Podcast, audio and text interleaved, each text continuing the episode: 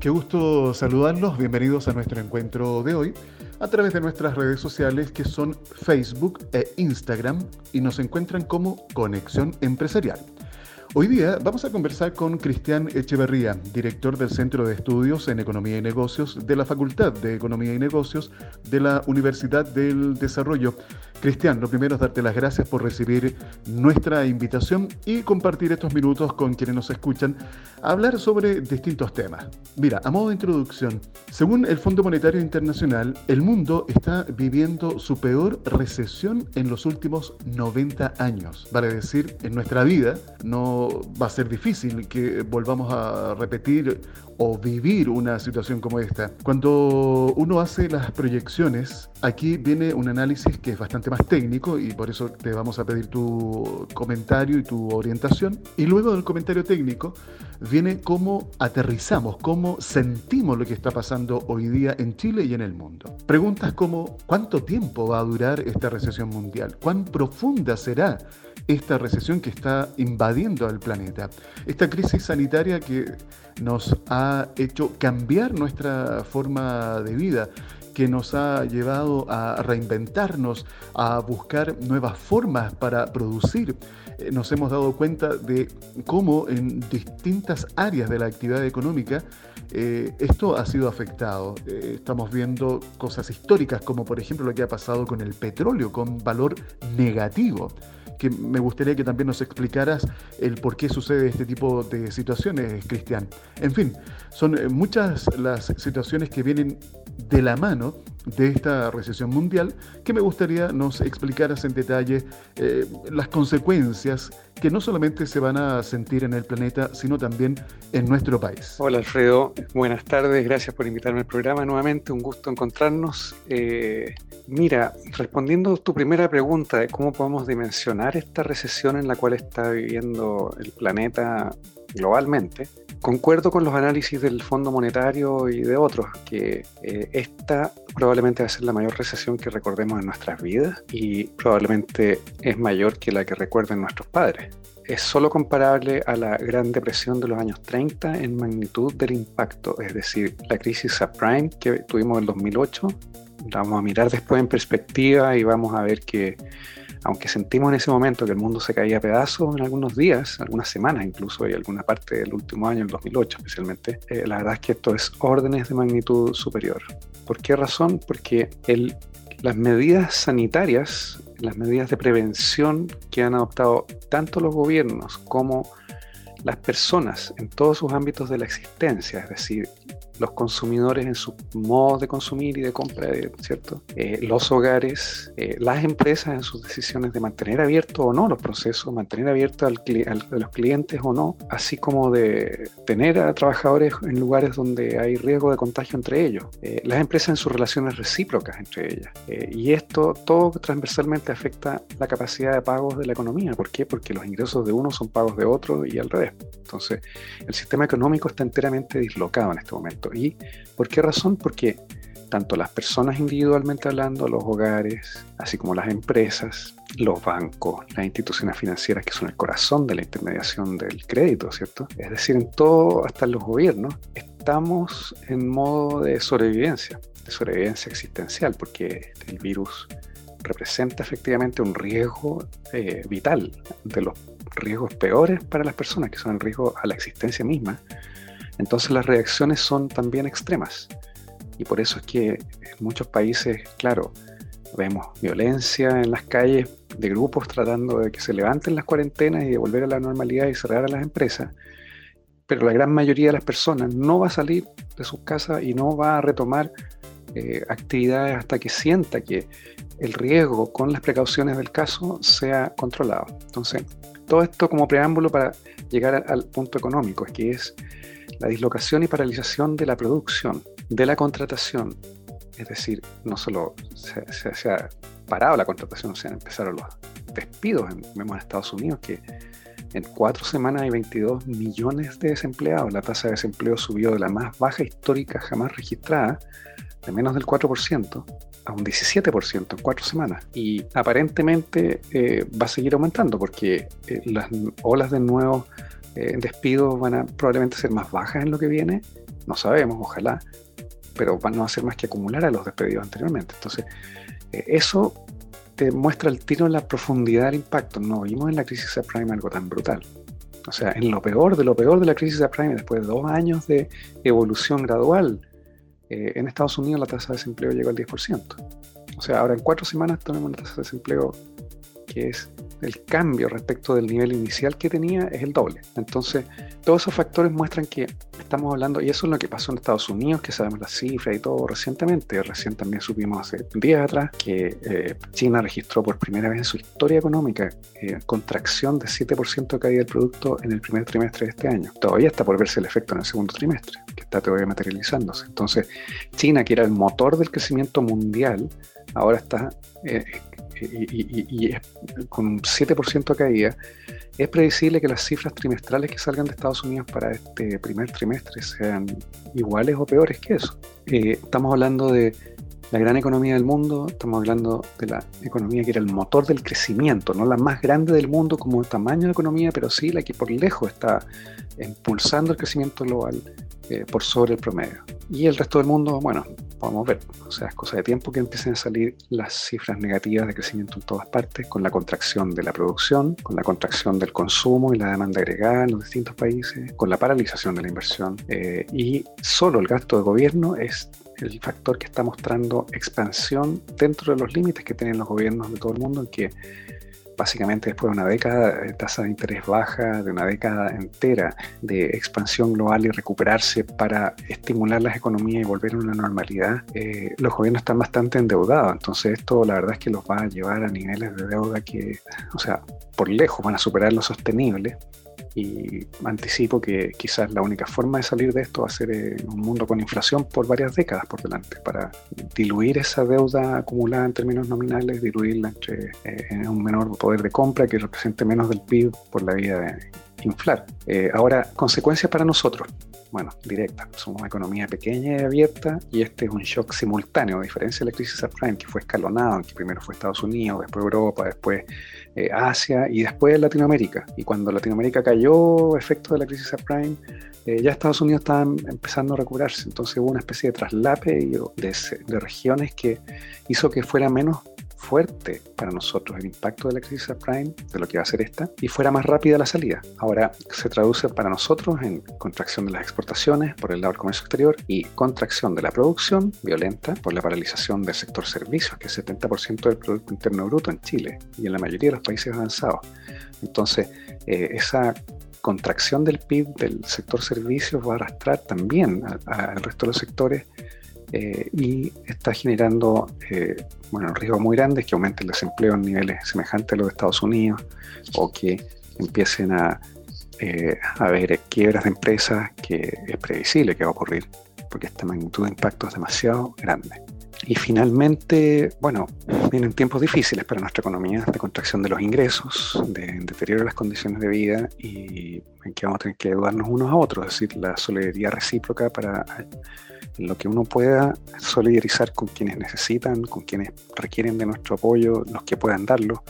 Eh, por supuesto, eso, eso es lo que nos va a sacar juntos entramos y juntos vamos a salir, si no, no es posible. Y bueno, el precio del petróleo es lo que ocurre en un mercado que está siempre muy ajustado a la demanda, que tiene toda una capacidad instalada productiva de grandes volúmenes, que cuenta con un flujo de demanda continuo y que la demanda hoy día está, se dice que en dos tercios de lo que es un nivel de normalidad, yo creo que a nivel global puede que un poco menos incluso, y evolucionando todavía. Entonces, eh, la verdad es que es un mercado en el cual parar las cadenas productivas, el proceso de producción es carísimo. O sea, parar una refinería o parar un proceso productivo de petróleo y destilado son semanas en las cuales tenéis que ir, eh, por la tecnología involucrada, tenéis que ir desescalando operaciones gradualmente hasta llevarlas a un cese completo.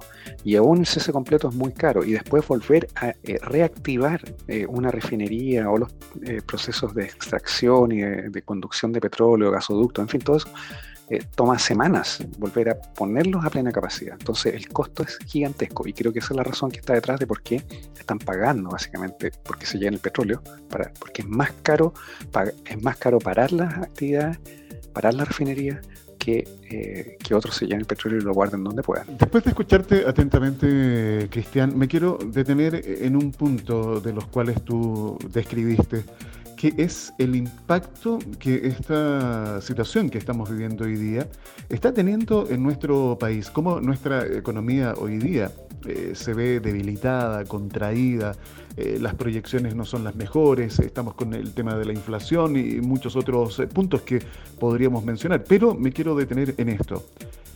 Hay miles de micro, pequeñas y medianas empresas que hoy día han cerrado ya sus cortinas, han tenido que desvincular a sus trabajadores.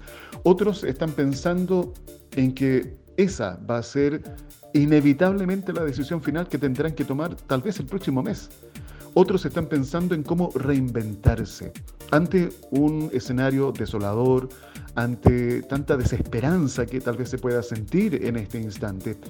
Yo creo que es importante también enviar un mensaje de positivismo, ah, de tratar de ver la mitad del vaso, la que está llena. Porque vamos a salir, tenemos que salir de esta situación. Y aquí es donde viene el llamado a la solidaridad, a hacer eh, eco de esta economía colaborativa, de ayudarnos unos a otros. Y eh, todos los sectores tienen que estar eh, participando activamente, el sector político, el público, el privado, cada uno de nosotros que en este instante está aquí también presente a través de esta conversación. Me gustaría, Cristian, que tal vez compartiera justamente algún mensaje, algunas palabras para hacer frente esto, este paso a paso, porque tampoco pues, vamos a resolver todo de una sola vez. Hay que diseñar una estrategia, hay que ir paso a paso y no pretender solucionar todo eh, violenta o abruptamente. Eh, ¿Cuáles serían tus recomendaciones, Cristian? Muy buenas tus preguntas, Alfredo, de cómo hacer, hacer frente a esta crisis que estamos viviendo, cómo abordar, qué hacer como empresarios, como trabajadores, en fin, como personas, habitantes de nuestro país, que está, básicamente estamos todos viviendo una situación extrema, límite, en lo personal, en lo sanitario, digamos, con el riesgo que involucra, la incertidumbre, además que es lo que más angustia y lo que más probablemente eh, mina los ánimos, que es no saber cómo va a evolucionar y cuánto va a durar y de qué forma vamos a salir y cómo va a ser el mundo después de que salgamos. Entonces, todas esas preguntas yo creo que eh, se deben abordar más bien paso a paso, eh, en el sentido de, creo que es necesario este momento planificar dentro de la incertidumbre. Es decir, si esto dura tres meses más, la paralización de la economía, ¿cómo funciono yo para sobrevivir tres meses más? O si va, o en un horizonte de que en un mes más empieza de a poco gradualmente a recuperarse la actividad económica.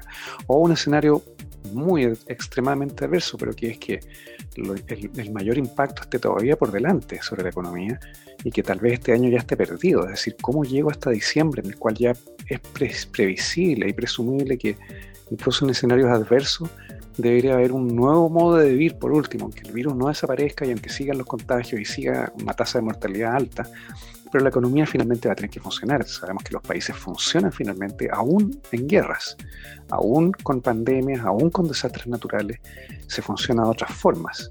Entonces la pregunta es, anticipando estos escenarios que nadie sabe, yo tampoco lo sé, cuál de, de los tres que mencioné, por ejemplo, es el que va a prevalecer, no lo sabemos. Pero lo que es claro es que las respuestas a cada uno de ellos son distintas. En algunos casos hay empresas que van a tener que sincerar probablemente la dura realidad de que haber que cerrar por un tiempo y conversar con los trabajadores y ver qué posibilidades hay, usar todos los mecanismos que hay de las políticas públicas que se han diseñado en esta emergencia para paliar la pérdida de los ingresos, para mantener el vínculo laboral eh, en el que las empresas paguen cotizaciones, pero los trabajadores usen su seguro de cesantía, en fin. Entonces, creo que llegó el momento de conversar.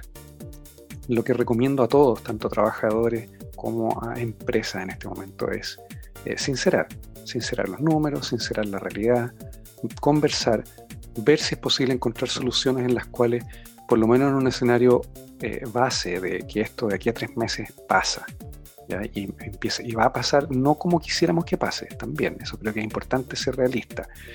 Eh, probablemente las medidas de, eh, de seguridad, digamos, eh, de, prevención del riesgo van a seguir en su lugar en el sentido del uso de mascarillas, el uso de los guantes, todo eso, ¿cierto?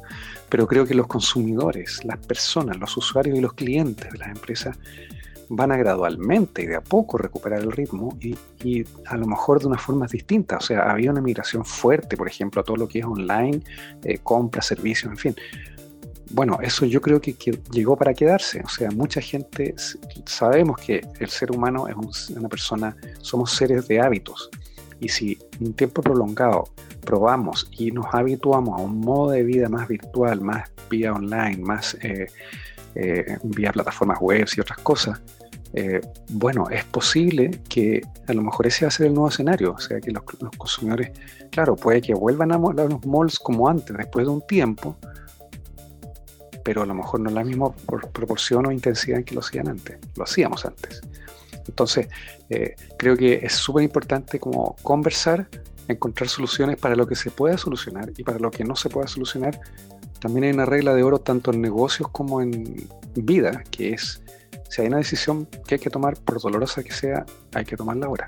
Hay que sincerarla ahora porque los costos son acumulativos de postergar decisiones que son, incluso en los escenarios favorables que no subsisten, eh, claro, hay que asumirlo. Y, y con una, yo diría, con el dolor que puede significar, pero también con la certeza de que en el fondo hay situaciones límite en las cuales uno tiene que hacer lo que tiene que hacer y en esas situaciones límite hay que caminar con la tranquilidad y la serenidad de si otro hubiera estado en mi lugar, si las otras partes hubieran estado en el lugar en que está quien toma esa decisión, probablemente habrían tomado también la misma decisión, cuando hay cosas que son insostenibles y que no nos dan nomás.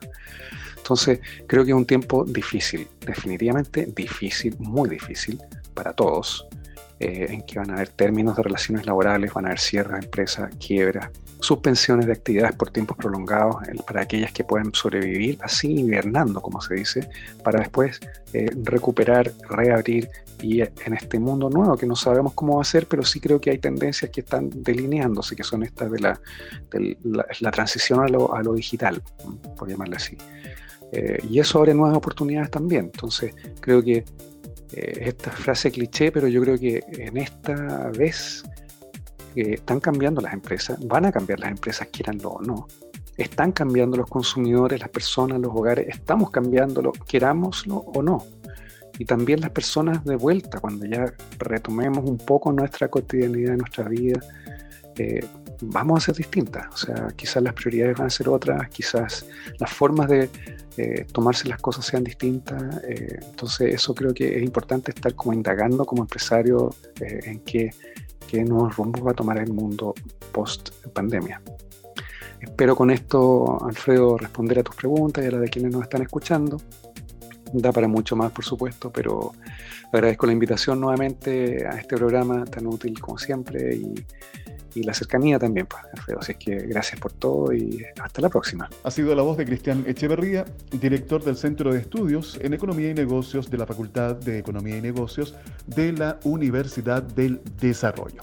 Ustedes recuerden ayudarnos, ¿cómo? Muy fácil, dándole me gusta, compartiendo, comentando estas publicaciones. Y recuerden que estamos presentes en nuestras redes sociales como Conexión Empresarial, en Instagram y Facebook. Conexión Empresarial es creado para optimizar las relaciones comerciales, impulsando la accesibilidad, la comunicación y dando apoyo permanente a las empresas en su proceso de modernización y de incorporación tecnológica.